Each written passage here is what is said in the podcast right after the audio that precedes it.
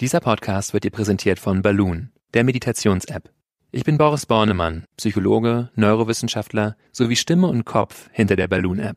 Mit Balloon kannst du in kurzen Übungen und längeren Audiokursen lernen zu meditieren.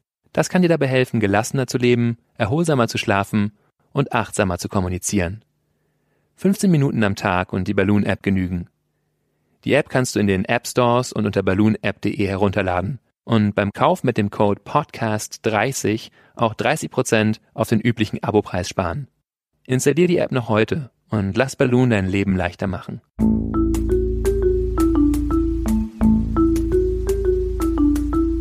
Verstehen, fühlen, glücklich sein mit Sinja Schütte und Boris Bornemann.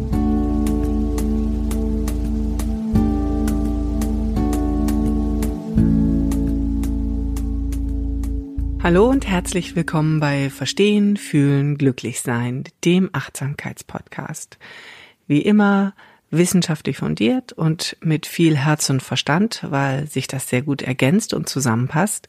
Wir, das sind Dr. Boris Bornemann, Neurowissenschaftler, Psychologe, Kopf und Stimme hinter der Achtsamkeits-App Balloon. Hallo Boris. Hallo Senja. Und Senja Schette ist Chefredakteurin der Achtsamkeitszeitschrift Flow. Ja, und wir haben uns heute ein, ja, ein ernstes Thema genommen. Das ist das Thema Schuld und schuldig sein, sich schuldig fühlen. Was ist das eigentlich für ein Gefühl Schuld? Kann man es definieren? Und woher kommt es?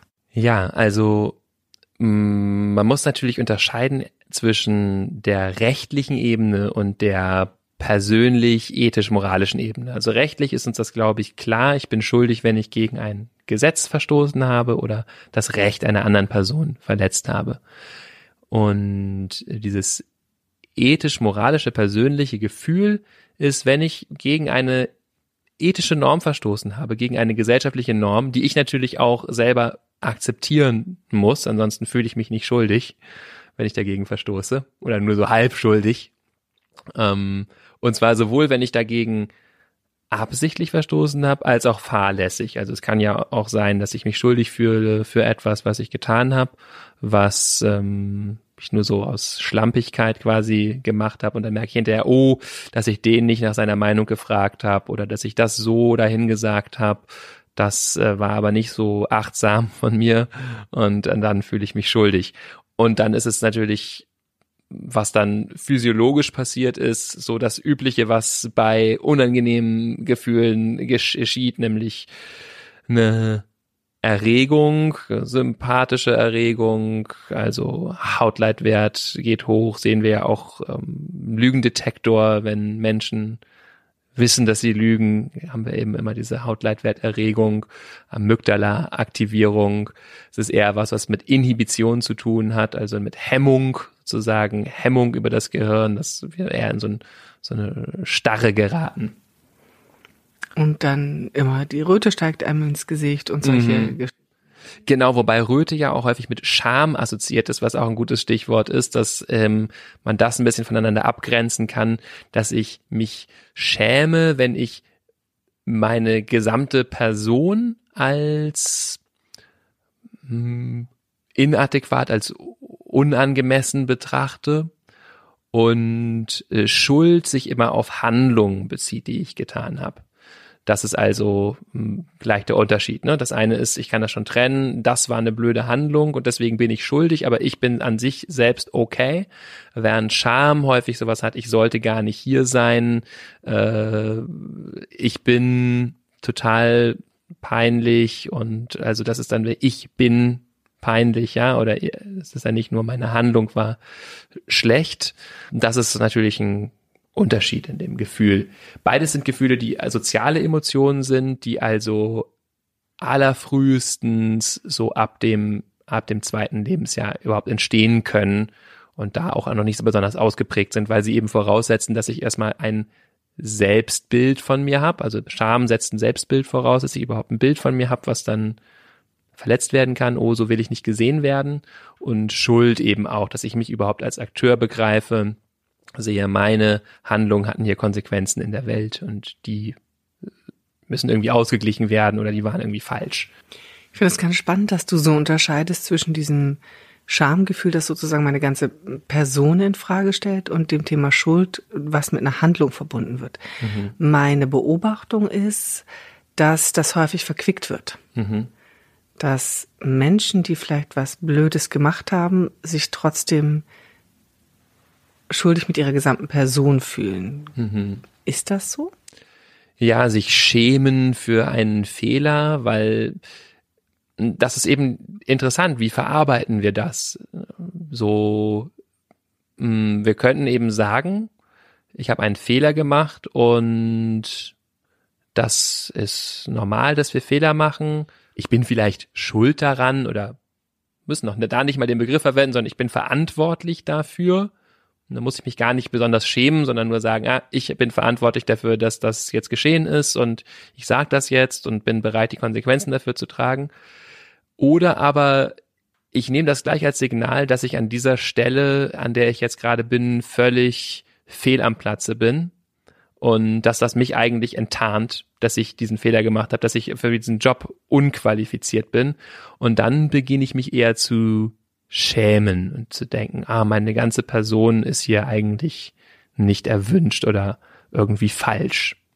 Mich führt es eigentlich zu der Frage, dass ich das Gefühl habe, dass ähm, wenn genau so eine Reaktion auf eine Handlung da ist, dass man sich dann schämt und sich selbst gleich in Frage stellt, dieses quasi übertriebene Schuld, sich schuldig fühlen, etwas ist, was häufig passiert, vielleicht auch einen, einen, kulturellen Hintergrund hat? Gibt es sowas, dass sich die Europäer oder sehr häufig übertrieben schuldig fühlen? Ähm, ja, also gibt verschiedene Wissenschaftler, die Wissenschaftlerinnen auch, die der Meinung sind, dass ähm, westliche Kulturen eher Schuldkulturen sind und östliche Kulturen, asiatischer Raum eher Schamkulturen, dass man sich da eher als Gesamtperson irgendwie schämt für das, was man getan hat und im Westen eher schuldig sich fühlt. Ich stecke nicht so tief in der Literatur drin, dass ich wirklich sagen könnte, was da jetzt im Einzelnen hintersteht, aber das hat sicher auch was mit also der Geistesgeschichte zu tun. Ich glaube, dass wir im Westen noch ganz besonders, äh, dass in Deutschland noch ganz besonders eher auf Schuld gemünzt sind, wenn man sich einfach unsere Philosophie anguckt, da geht es viel um Pflicht. Also unser großer Immanuel Kant, den ich auch sehr schätze aus verschiedenen Gründen, aber ja, da geht es um Pflicht und ähm, da kann ich natürlich meine Pflicht verletzen und dann bin ich schuldig oder ich habe eine gewisse Rolle in diesem funktionierenden preußischen Staat und wenn ich die nicht einnehme, dann lade ich Schuld auf mich. Überhaupt ist natürlich das äh, Konzept von Schuld auch in unserer Religion verankert, also katholische Menschen in meiner Umgebung haben damit häufig zu tun, die schon ganz früh runterbeten mussten, meine Schuld, meine tiefe, tiefe Schuld. Also so dieses. Da gibt es ja ein Gebet, ne? Genau. genau. Hm. Also ist sich schuldig fühlen auch ein Stück weit anerzogen oder ist das schon etwas, gehört das zu den Grundeigenschaften, die man mitbringt, ob man sich eher schnell schuldig fühlt oder eher weniger schuldig fühlt?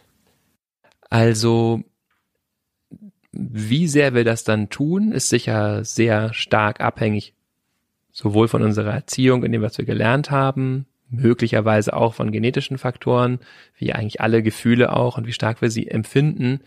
Aber diese Disposition zu haben, scheint schon was sehr Universelles zu sein. Also wir finden das überall auf der Welt, dass Menschen diesen Komplex von Emotionen auch haben, also Schuld oder Scham, eins von beidem, dass es so dieses Bewusstsein dafür gibt, irgendetwas falsch gemacht zu haben oder sich inadäquat zu fühlen. Und das finden wir wirklich überall.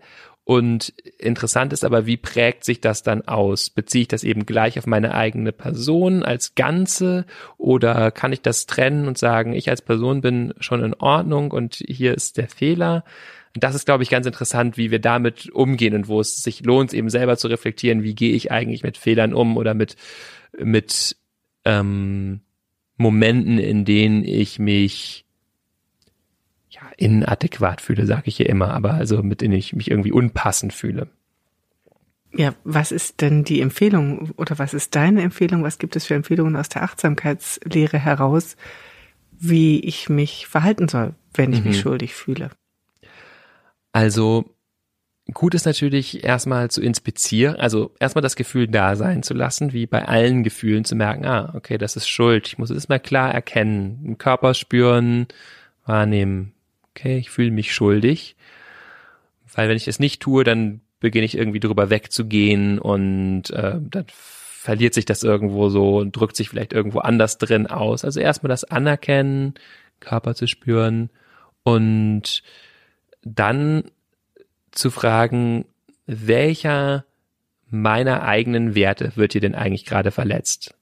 Also, ähm, oder welches Bedürfnis habe ich beim anderen verletzt? Das ist ja vielleicht auch ein Wert von mir, eben Bedürfnisse anderer zu achten. Also wirklich bei sich zu schauen, wofür fühle ich mich schuldig?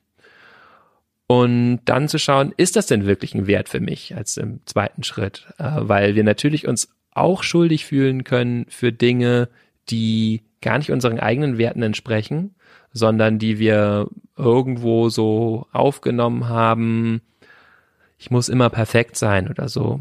Das ist irgendwie so ein Glaubenssatz, den ich hab oder als Frau sollte ich nicht laut sein oder so.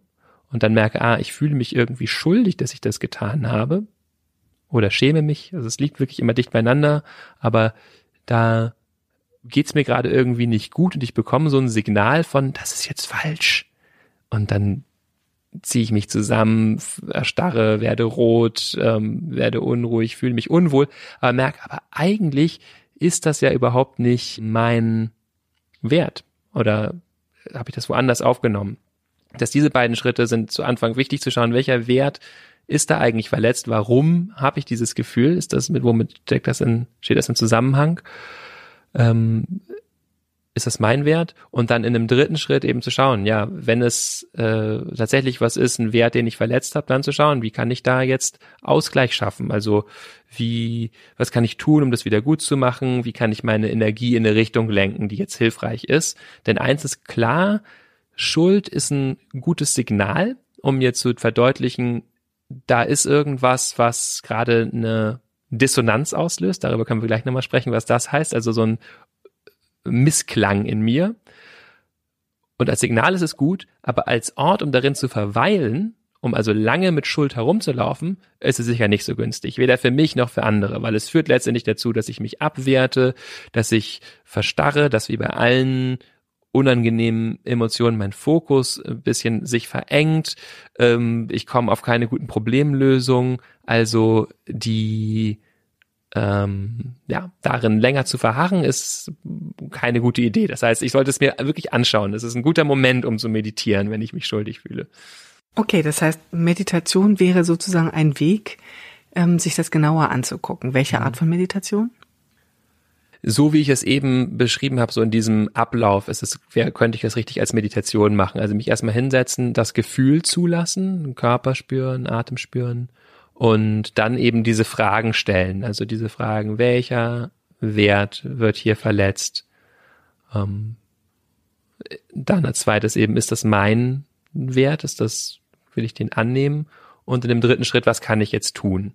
Und was kann ich tun? Da kommen wir jetzt eben zu diesem Punkt von, äh, von, von Dissonanztheorie. Also die Dissonanztheorie ist eine ganz wichtige Theorie in der Sozialpsychologie, die letztendlich nichts anderes besagt, als dass ich nicht zwei Propositionen, jetzt wird's philosophisch, aber sagen wir mal zwei sich widersprechende Sätze gleichzeitig glauben kann. Ist klar, ich kann nicht gleichzeitig. Hast du ein Beispiel? Ja, also ganz einfach wäre, ich kann nicht gleichzeitig glauben, ähm, ich mag Äpfel und ich mag Äpfel nicht. So, das ist irgendwie Ziemlich logisch. ist verwirrend. Äh, ja, da komme ich nicht so gut drauf klar, denn das verwirrt den Organismus sozusagen. Soll ich jetzt auf Äpfel zugehen oder nicht?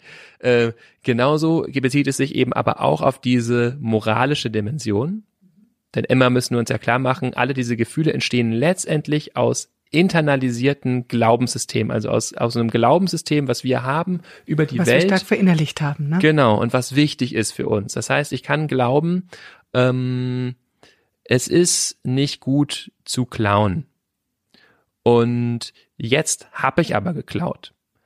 Und jetzt entsteht eine Dissonanz, weil ich da jemanden was geklaut habe und ich sage eigentlich, es ist nicht gut zu klauen. Und das ist genau das Gefühl von Schuld, Dissonanz ähm, Das heißt eben Anspannung, Erregung im Körper. Der, der, Körper bemerkt, da ist irgendwas, was läuft gegeneinander. Und jetzt gibt es zwei Wege, diese Dissonanz zu lösen. Das eine ist, ich arbeite an dem Glaubenssatz, schau mir das an, was ich da glaube. Und das andere ist, ich arbeite an meinen Handlungen und versuche quasi diesem Geflecht etwas hinzuzufügen. Also äh, da ist dann ja auch noch ein Glaubenssatz, wenn jemand äh, was geklaut hat, dann muss er es zurückgeben, dann sollte er sich entschuldigen, dann sollte er das kompensieren. Das sind meine bestehenden Glaubenssätze und ich handle dann entsprechend dieser Glaubenssätze. Eine Möglichkeit, diese Schuld aufzulösen. Also Schuld hier gleichgesetzt wirklich mit Gefühl von Dissonanz, von da ist was widerstrebend. Oder ich kann eben anfangen, an diesen Glaubenssätzen zu arbeiten und zu schauen, hm, ich glaube das zwar generell, das ist nicht gut zu klauen, aber hier war ich ja bei einem großen deutschen Konzern, den ich eh nicht gut finde. Bin gespannt, wie du da jetzt ja. rauskommst. Und da ist es sogar gut, den zu beklauen. Das heißt, ich verfeinere meinen Glaubenssatz in, man sollte nicht klauen bei Unternehmen, die ich mag, aber man darf klauen bei Unternehmen, die die Welt zerstören. Sowas, ja. Und dann habe ich meine, meine, dann löst sich, kann sich die Dissonanz auch auflösen, indem ich schaue, ah, dann ist mein Handeln ja total damit d'accord und äh, im Einklang, im Einklang, Gegensatz Konsonanz, es schwingt im Einklang, die Dissonanz verschwindet. Jetzt ist es also interessant auch zu schauen, natürlich, warum machen wir das nicht immer? Es klingt so auch nach einem easy way out, ne, so zu sagen, okay, wenn ich irgendwie mein Verhalten äh, als ungut erlebe und merke, oh, ich fühle mich schuldig, dann muss ich einfach nur schauen, wo muss ich jetzt mein Glaubenssystem ändern, damit ich mich wieder gut fühle. Und so einfach ist das aber nicht, weil das natürlich sehr, sehr tief verästelt ist, dieses Glaubenssystem. Das heißt, da hängen dann wieder ganz schön viele andere Glaubenssätze dran. Ähm, in dem Fall würde das wahrscheinlich für mich funktionieren, zu sagen, also ich glaube nicht, aber äh, ich kann mir das gut vorstellen, wie das funktioniert, zu sagen, ja, aber den Großkonzern habe ich gern beklaut. Ähm, aber generell ist natürlich dieser Satz, ich, man soll nicht klauen, hängt auch damit zusammen, ich wenn ich das nicht glaube, heißt das, ist es auch in Ordnung, wenn mir jemand anders etwas wegnimmt. Und äh, das ist eine logische Folge daraus, äh, wenn ich sage, doch, es ist okay zu klauen. Und das kann ich nicht wollen. Das heißt, es ist schon ein sehr interessantes, ja, philosophisches Spiel mit mir selber sozusagen, dieses Glaubenssystem wirklich so auch äh, aus, auszuarbeiten, dass es mit meinem Leben im Einklang ist, so zu leben, dass mein Leben eben mit diesem Glaubenssystem in Einklang ist und diese Veränderung nur so vorzunehmen, wie sie ja ähm, wirklich Dissonanz reduzieren, würden wir sagen. Denn wenn ich jetzt anfange, da irgendwie drin rumzuwursteln und äh, hinterher dass das ist, was ich gar nicht wirklich wollen kann, ähm, wird die Dissonanz nicht reduziert. Das war jetzt ein bisschen theoretisch, aber ich hoffe, das ist äh, ja verständlich gewesen. Wie viel dieser Un Unterschiedlichkeit hält ein Mensch denn aus? Ja, eine gute Frage. Mm, also du meinst, wie viel, wie viel kann ich gegen mein eigenes Wollen, gegen meine eigenen Glaubenssätze handeln? Ja, und ähm, vor allem ist es natürlich auch die Beobachtung, dass es ja Menschen gibt, die sich ähm, besonders gerne, etwas lax gesagt, jeden Schuh anziehen, die sich ja. sofort und sehr schnell schuldig fühlen. Mhm. Ist das ähm, etwas, was man sich antrainiert oder ähm, und natürlich dann auch die Frage, gibt es eine Möglichkeit, sich das abzutrainieren, sich weniger schuldig zu fühlen? Ja. Ähm, wie, wie gehe ich an sowas ran? Ähm, gibt es, also du hast ja schon vorhin den Weg genannt, nach dem Motto, mhm. ich überprüfe die Glaubenssätze. Aber ich muss ja auch erstmal an den Punkt kommen, wo ich erstmal verstehe, das ist zu viel oder das ist zu wenig des sich schuldig fühlens. Ja. Kann man das äh, definieren? Was ist denn ein, ein, normales Maß an sich schuldig fühlen, an schlechtem Gewissen, sage ich mal? Mhm. Und wo wird es so, dass man sagt, jetzt sollte ich es mir aber mal dringend angucken?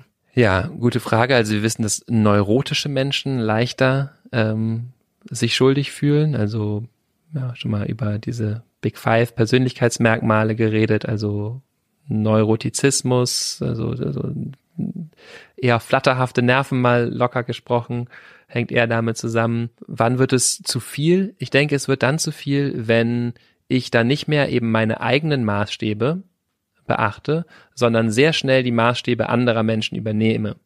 Es ist ja ein großer Unterschied, ob ich dieses Glaubenssystem davon, was ich für richtig und gut halte, in mir selbst verankert habe und gut reflektiert.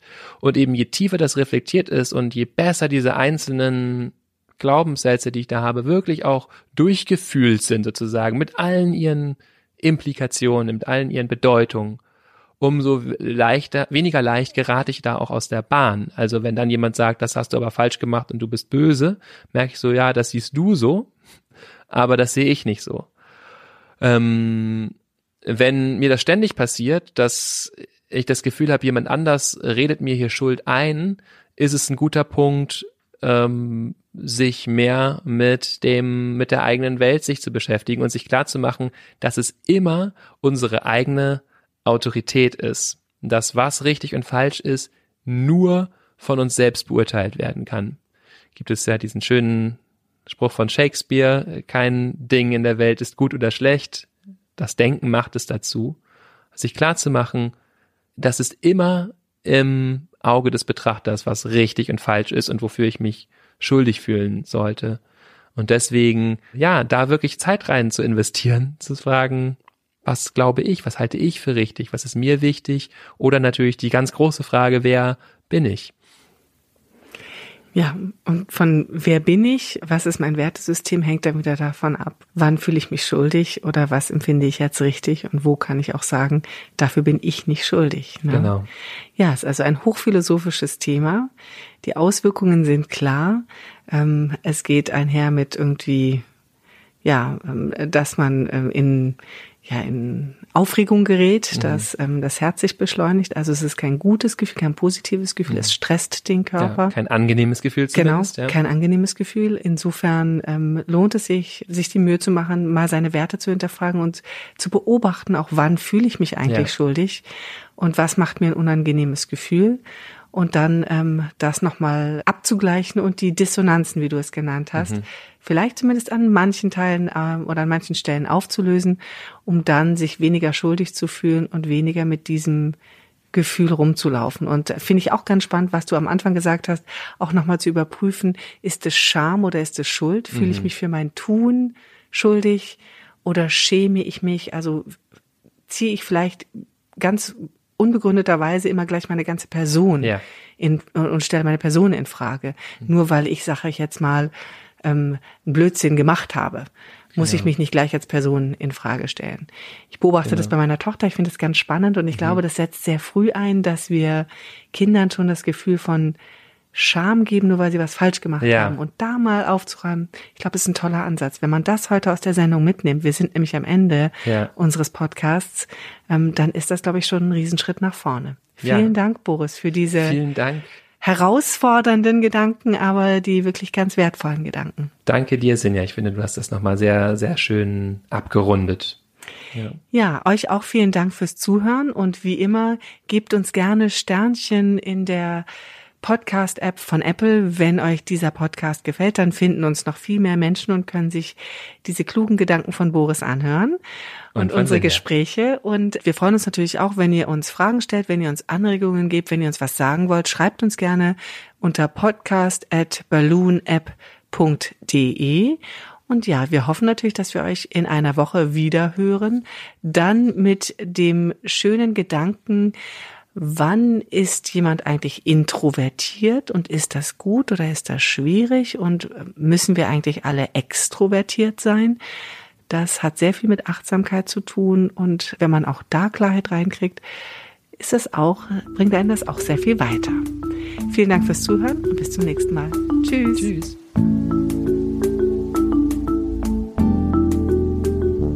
Das war Verstehen, Fühlen, Glücklich Sein der Achtsamkeitspodcast.